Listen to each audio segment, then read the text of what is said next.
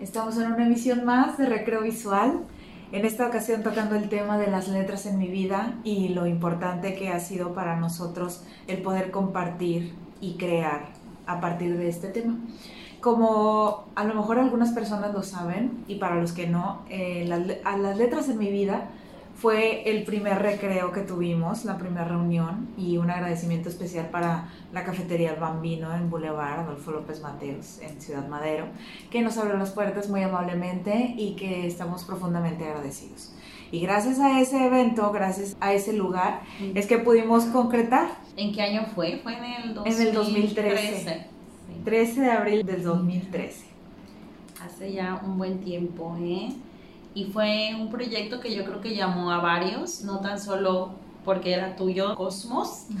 Eh, fue un proyecto como que recuerdo yo haber estado de una noche antes viendo por ahí las redes, que ya, ya había redes, pero no tan fuerte. Este, y entonces me acuerdo de haber visto, no, pues si quieres escribes o eh, te gusta alguna arte, quieres venir a compartirla, estaremos en tal cafetería y que me anoto, ¿no? Luego, ¿en dónde? ¿Dónde está? ¿Y si compartiste, Lili, esa vez? Sí, compartí y compartí. Creo que fue la primera vez que yo lo hice en público. Mm. Siempre fue como que me guardaba mucho mis escritos. Empecé a escribir desde la secundaria. Las letras, yo creo que me que me llamaron desde, desde que empecé como en esta adolescencia, ¿no? Fue mm. mi forma de, de, de, comunicar, de comunicarme. Este, porque a lo mejor alguien lo hace por distintos medios, no sé, el canto, la danza, teniendo novio, pero yo, inspirándose. inspirándose, pero este, yo mi adolescente era un poco más reservada y creo que lo hice a, través de la escritura, pero formalmente yo me acuerdo que ya escribí una poesía y una prosa, que ya sabía que se llamaba así, hasta la preparatoria. Y entonces ahí mi maestro que adoraba Borges me enseñó que eso se llamaba prosa, que eso se llamaba poesía, lo que yo hacía. ¿Qué maestro? Él se llama Catarino. El apellido no recuerdo bien, pero es un eterno enamorado de la poesía. Es un amante de las letras. Recuerda que la pasión que él desbordaba, cada que nos hablaba de, de un autor, eh, es que yo lo veía con una que lo con una conciencia que me lo pasión, una super pasión.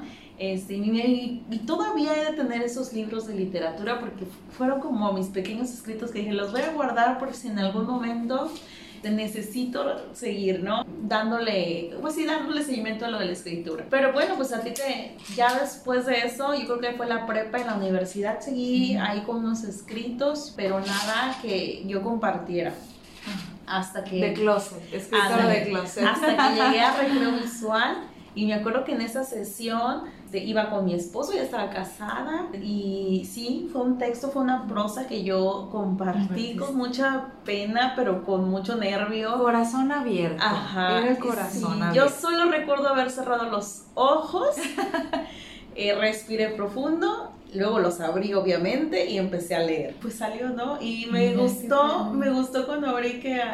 Me gustó el aplauso, pero sobre todo eh, me gustó que le hayan entendido, ¿no? Porque luego a veces cuesta trabajo que la gente entienda lo que uno escribe, ¿no te pasa a ver? Sí, y sobre todo también siento, ¿verdad? Que es la seguridad de presentar algo y decir, bueno, esto fue lo que yo quise decir, lo que soy, y pues adelante, ¿no? Yo me supongo que, que así, en mi caso pues yo eh, vine después, pero pues sí también estuve en una época de pausa y llegar al recreo como que me dio toda la energía y la seguridad para seguir adelante compartiendo. Oye, ¿y dónde viene tu gusto por las letras poéticas? Fíjate que yo desde chiquita, desde niña, yo ya escribía. O sea, de hecho entraba en concursos de poesía y todo eso desde la primaria. Entonces yo recuerdo que siempre fui una niña muy solitaria, pero pues porque yo así lo deseaba, ¿verdad? Pues tu personalidad, pero un poco misteriosa. Sí, entonces un como poco que poetisa. me guardaba yo en mi, en mi casa y recuerdo que agarraba unos, unos lazos este, que tenía mi mamá ahí y, y, me agarraba a escribir mis poemas y los, los ponía como si fueran tendedero. Entonces yo ahí hacía mi tendedero de poemas y me gustaba, o sea, todo, cómo, cómo se estructuraba el tendedero, verlo, cómo se movía, entonces me inspiraba y todo eso. Y ya cuando se abría la puerta que llegaba mamá rápido agarraba mi tendedero y lo guardaba. Pero ya este, hubo un tiempo en que sí empecé a compartir, que fue cuando entré ahí, un poquito antes de iba compartiendo, pero en recreo. Y pues ya ahí me seguí, muchachas, o sea, hasta ya ven, este, Oye, publicar mi libro. bueno, si tú ya tienes un libro, pero te puedo preguntar, eh, ¿eres una niña de diario? ¿Que llevaras un diario? Sí, fíjate Lili, que sí, yo siento que Así empezamos, ¿no? La mayoría. Yo tenía un diario. con un diario. Cartas. Yo lo que hacía más eran cartas, muchas cartas. Ya desde ahí como que yo decía, no, pues me voy a inclinar por eso, porque sí, la verdad, a mis papás, a mi mamá, que cumplía alguien algo, y pues en lugar de hacer manualidades, que la cartita. Entonces ya desde ahí como que iba, ¿no? yo empecé precisamente con la, con la clase de primaria. Creo que fue en cuarto año que nos empiezan a mostrar y a decir qué es cada una de las estructuras de la escritura y demás, y empiezan con el diario. Y había un diario que me dejaron de, de tarea. Entonces era escribir en el diario todos los días una cosa. Entonces yo me agarraba a escribir y yo sí lo veía como ese amigo o esa amiga, porque yo le contaba muchas cosas, incluso cosas insignificantes así de, y me caí y me acuerdo que la piedra estaba grande y estaba al lado de una chiquita. O sea, así como, como detalles, sí, detalles innecesarios, pero que siento yo que posteriormente me dieron como esa soltura de palabras para en la prepa, secundaria, universidad, no. Yo cargaba con mi libreta para todos, para todos lados. ¿Pero era como narrativa o prosa? Yo me iba más por la narrativa, más o por eso, y después empecé con poesía. Ya era como componerle y que rimara y que fuera y que... Y luego la historia, me fui más por el cuento. Pero en un principio era narrativo todo narrativo, narrativo, narrativo. Fíjate que tú dices que te acompañaba a todos lados. A mí mi diario era algo oculto, algo misterioso. no sé por qué me gustaba mantenerlo así. O sea, era como que mi, mis confesiones a eso. Porque siempre fui, pues estuve en la escuela en naval. O sea, siempre fui como que la niña bien portadita, el listoncito en la cabeza, el listón blanco, blanco, ¿verdad? Y esto de fui una niña tímida. Yo no sé en qué momento me volví tan este, extrovertida, pero esto fue una evolución en mí. Creo que la escritura me ayudó a hacer eso. Sí me ayudó como que a, tal vez a lo que yo quería decir, primero lo escribía y luego iba y lo decía. O sea, no, no, creo que sí me dio, pensándolo ahorita, creo que sí me dio mi soporte para enfrentarme a, ciertas cosas. Y sabes que, eh, hablando dentro de la psicología, cuando nosotros ponemos en la realidad, ya sea una historia, una idea, un pensamiento, lo que sea, una vez escrito, ya tiene vida. Entonces ya no te está dando vueltas en la cabeza. Pero se y me sirve para que era licenciada en psicología. Ya sirve para entender un poquito más la realidad. Entonces, al volverse real, o bueno, más bien, la, a, plasmar la idea, al volverse real, que es ya escrito, ya contado, ya platicado, es cuando ya sale de la cabeza. No es como que ya perdimos el, el hilo y ya se nos fue de la mente, pero ya existe. De ahí la importancia que las personas, por ejemplo, cuando tienen alguna idea suicida, le platiquen. Porque ya se pierde como la insistencia o el darle vueltas. no en todos los casos, cabe mencionar. O sea, hay un poquito de, de, hilo, pero bueno, de ahí es donde se toma. Darle realidad a la idea.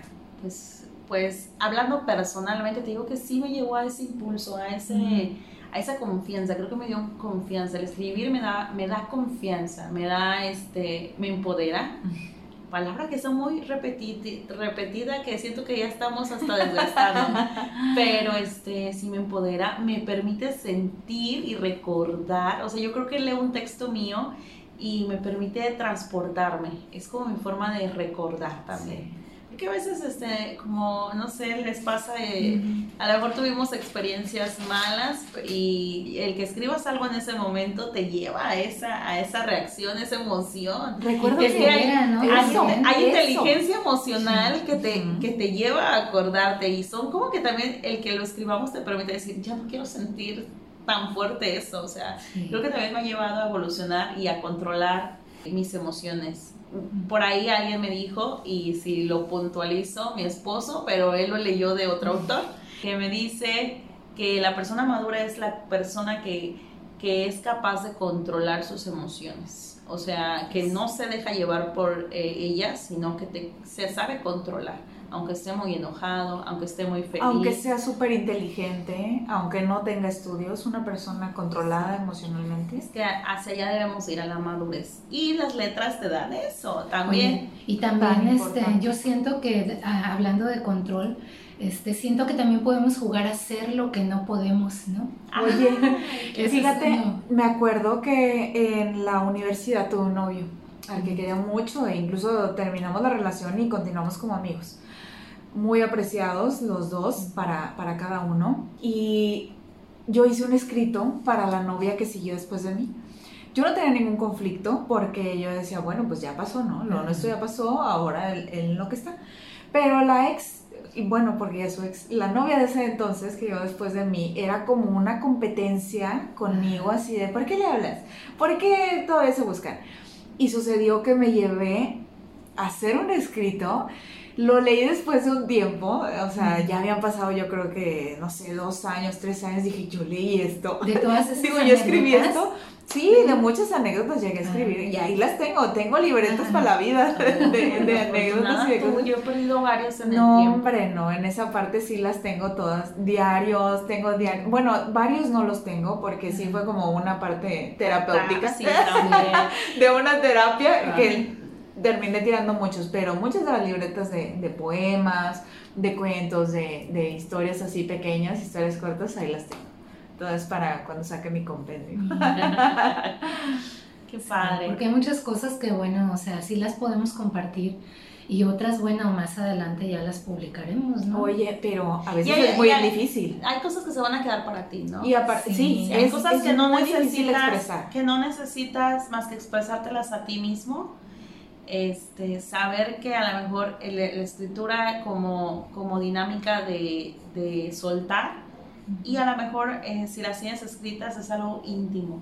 Sí. también como los pensamientos, ¿no? Nada más que esto lo, lo, lo haces tangible en una hoja, en una computadora, este, pero hablando de esto último que mencioné, yo todavía creo más en, en libreta y pluma. Ah, claro. Pero está bien, ¿verdad? Uno escribir, luego no tienes a la mano un bolígrafo, ¿verdad? Y entonces empezamos a, a escribir en, con las tecnologías nuevas. A mí si hay algo que me inspira es el sonido y me gusta escribir con lápiz. En, en, varias ocasiones me han dicho como todo, escribes con lápiz, escríbelo con pluma. No, a mí el sonido de lápiz me, me, puede mucho. Y el, el, sonido del lápiz sobre el cartón es todavía más fuerte. No, ya eso lo tengo bien identificado. Oye, y yo a mí lo que me gusta es estrujar la hoja, ¿no? ¿A poco? estrujar la hoja, o sea, sentirla como dices tú, el papel sea, la verdad yo sí hago mis, mis correcciones sobre el papel. Últimamente como que dije, me propuse hacerlo de forma virtual, porque yo veo que, bueno, todos los días no suben cosas, poemas y eso. Y yo dije, bueno, me voy a proponer en este mes hacerlo así, ¿no? O sea, sin corrección. Virtual. Ir virtual y sin borrarle, si acaso unas cosas editarle, porque ya ven que nosotros somos dados a editar, ¿verdad? Entonces, sin editarle ni nada, y órale, va y subirlo para, para como que retarme yo un poquito de a ver si yo logro escribir como que todos los días de esa forma y despegarme un poquito, aunque siempre regreso a lo del cuaderno. siento que es una relación. Fíjate que, no sé, a lo mejor yo pues de mi edad, que somos súper jóvenes todas acá, ¿verdad? Claro. Pero la verdad es que siento que es una relación con mi cuaderno y mi ah. bolígrafo tengo que estar sentada. He tenido mis lapsos ahorita otra vez, de esos de eh, a cierta hora, cuando ya todo el mundo se calla. Cuando todo el mundo está, cuando yo me siento conectada conmigo. A solas. A solas. Es que ese es el momento, ese momento preciso para que yo, Lili, Liliana Rocha, Liro, me ponga a escribir. Y entonces me pongo a transportarme a otro mundo, me pongo a transportar a mi dualidad, a mi chica erótica, a mi chica universal. Sí. ¿Y preparas tu ambiente, Lili? Sí lo preparo a veces. Este, yo me encantan las luces a media luz. Es, de hecho, si ustedes pueden ver, soy como que algo de vintage. entonces me gusta mucho ese mood. O sea, creo que me hubiera gustado nacer en otra época, pero aprecio este hilador. Sí, ay, qué bueno. Y aparte, pues en este es donde estamos conviviendo. Es aquí donde podemos crear. No sé, a lo mejor creamos antes o vamos a crear después, pero ahorita estamos creando, estamos conviviendo y para mí es muy satisfactorio. Tanto llenarme de experiencias suyas como de las, de las personas que vamos conociendo. sinceramente, para mí, eh, una persona que ha influido muchísimo en este tema de, de las letras fue mi maestro de la preparatoria, Jaime Rangel.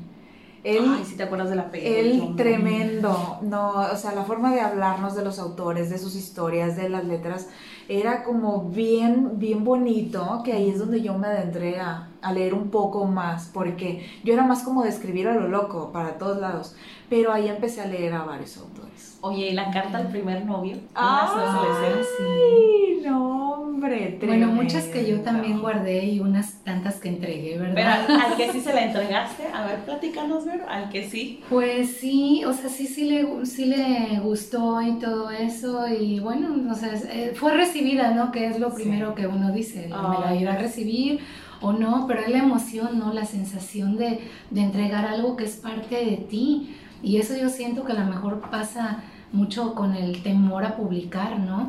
Que tú ya vas y dejas tu niño, como, en ese caso tu a mi hijo en la y tú sabes dónde lo vas a dejar, ¿no? O sea, ¿qué van a hacer con eso, no? Si lo van a valorar. Y bueno, pues sí, sí me ha tocado entregar. Ay, pero Yo tengo de varias cartas. De varios novios, iba a decir. No, no, tengo varias cartas que escribí, pero tengo los borradores. Porque tenía como mucho eso de, de previamente escribir y si me convencía, ah, ya, ya la mandaba, ¿no?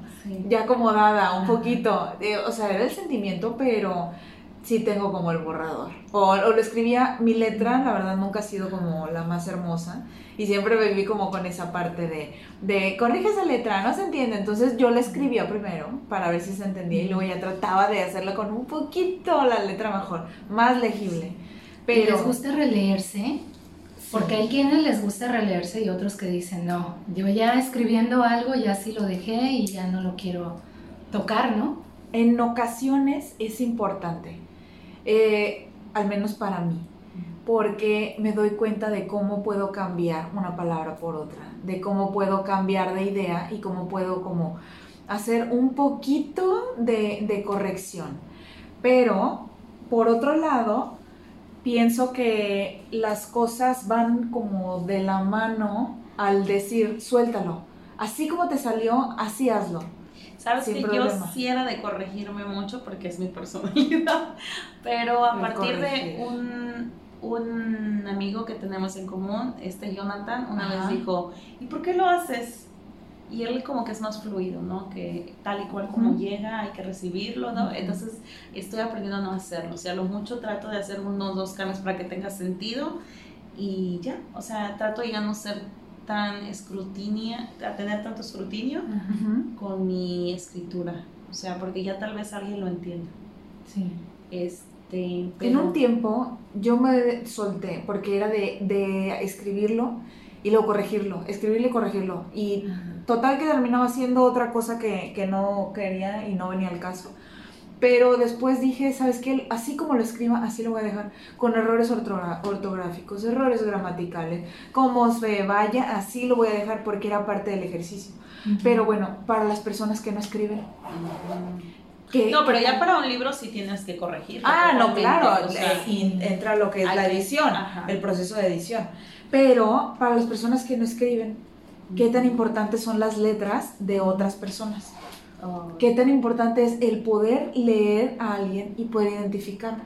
Y mucho tiene que ver eso con el despertar. Hay personas que no les gusta leer.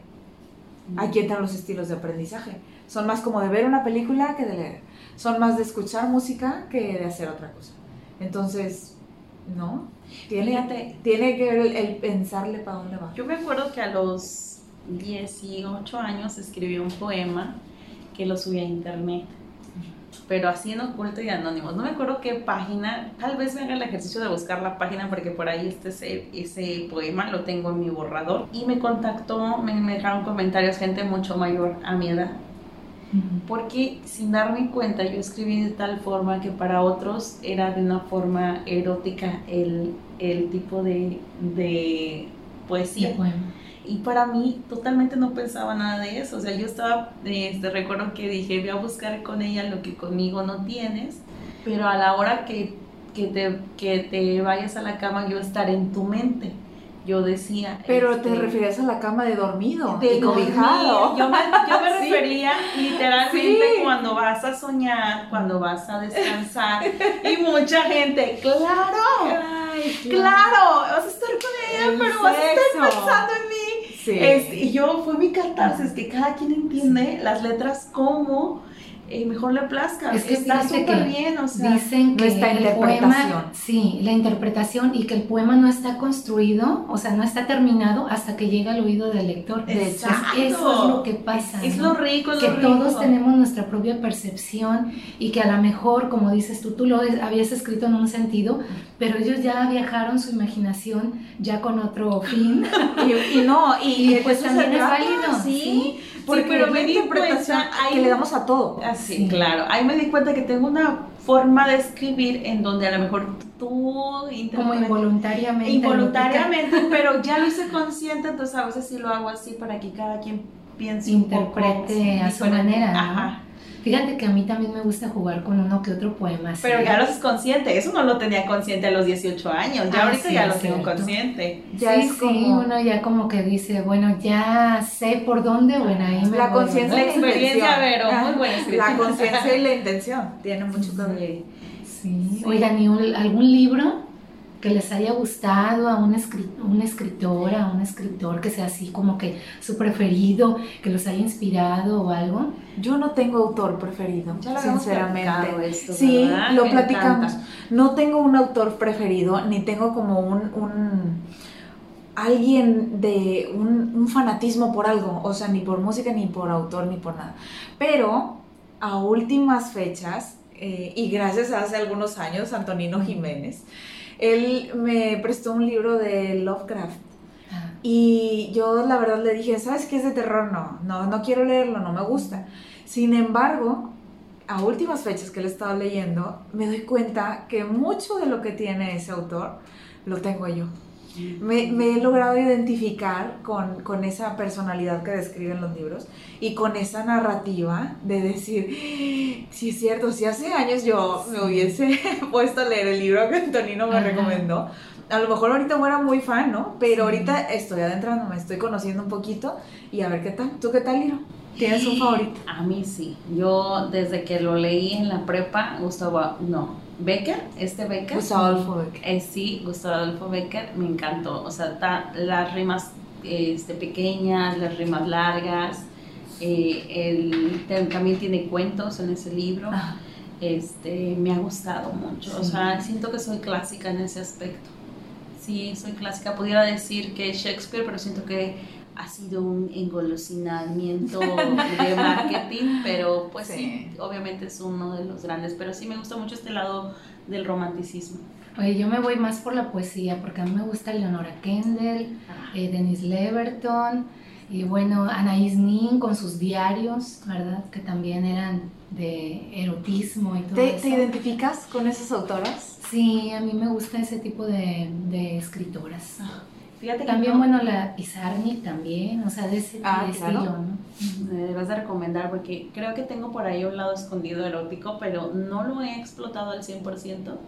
Creo que este de repente sale en mí, pero es algo que, que se extiende, ¿no? O sea, ¿Qué, les parece si en la página hacemos una publicación recomendando algunos géneros? Ah, perfecto. Los nuestros, los que nos gustan o algún libro que nos haya marcado entonces aquí es donde invitamos a las personas a que puedan contactarse en la página claro. Colectivo Recreo Visual Ilustre en Facebook y la cuenta Juventino Ventura.